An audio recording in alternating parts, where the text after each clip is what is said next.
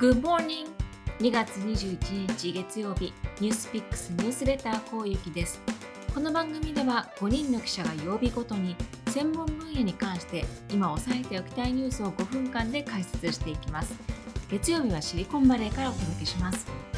週末にですねサンフランシスコの街を歩いてカフェに行ってみたんですけれども店の中でマスクをしていない人もちらほらいたりして実は先週16日の水曜日からマスクマンデーとマスクの義務化が緩和されました。ワクチンを打った人であれば公共の場所で室内のマスクをつけなくてもよくなったんですね。サンフランシスコのあるカリフォルニアは、まあ、いち早く2020年の3月にシャットダウンをして、まあ、大手 IT 企業のあるベイエリアというのは、まあ、しっかりとこのマスクマンデートを守ってきた場所なんです。こういう光景を見ると街がやっと開いてきたなというふうに感じますし、まあ、ようやくここまで来たかという考えもあります、まあ、そして企業もいよいよ社員に RTO これリターントゥオフィスというふうに言うんですけれども会社復帰の号令を出し始めてます。え今日は相次ぐ会社復帰のオフレと働き方はどう変わるのかそのニュースをお伝えします。世論調査ギャップの直近の調査によるとフルタイムで仕事をしている人の26%はまだ家から仕事をしています。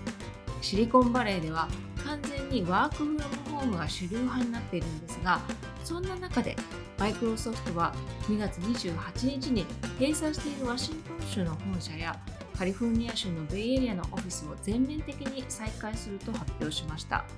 もちろん社員はオフィスに行くことができるんですけれどもゲストも受け入れるということです。今月28日から30日間の間は社員が日常業務を調整して上司と合意した働き方を導入するというふうにしています、まあ、言うなれば通常モードに戻る前のリハビリ期間ということですね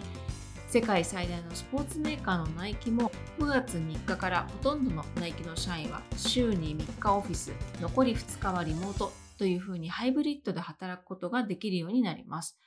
マイクロソフトやナイキも他の企業と同じように、まあ、何度もオフィス復帰の延期延期というふうにしてきたんですけれども、ここに来て今回は本物かもしれないっていう感じがするのは、企業が相次いで情報をアップデートしているからです。え多くの企業では3月1日が新しいリターントゥオフィスデーになっています。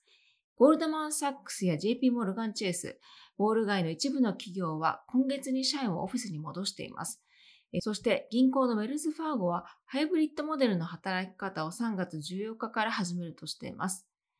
また自動車のフォードは4月からコーポレートチームのメンバーをさらに増やしてオフィスに迎え入れるというふうにしています。もちろん反応はいろいろです。会社の復帰に関して直接同僚と一緒に顔を合わせて仕事ができるというふうに喜ぶ一方で、まあ、コロナで浸透したワークフロムホームを続けたいというような意見もあります。会社の復帰の大号令がどんな影響をもたらすんでしょうか？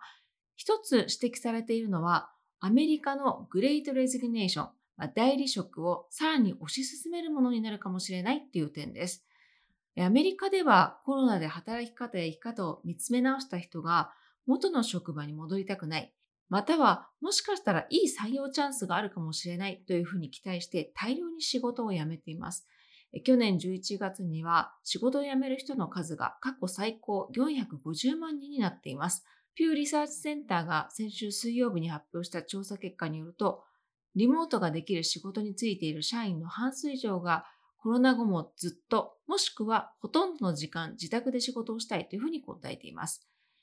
週5日の出社を義務付けている企業は予想以上に大きな反発を受けていて、まあ、場合によって今後数ヶ月の間に離職がさらに増える可能性があるとも言われています。一方で、オフィスの復帰が進むことで転職は減るのではという見方もあります。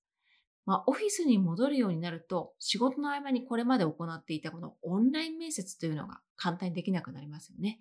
意外とやはりチームメイトと働くっていうのもいいもんだなというふうに改めて満足度が上がる可能性もあります。企業としてはくとも今ある人材をしっかりつなぎ止めたいというところいろいろな施策を打ってます。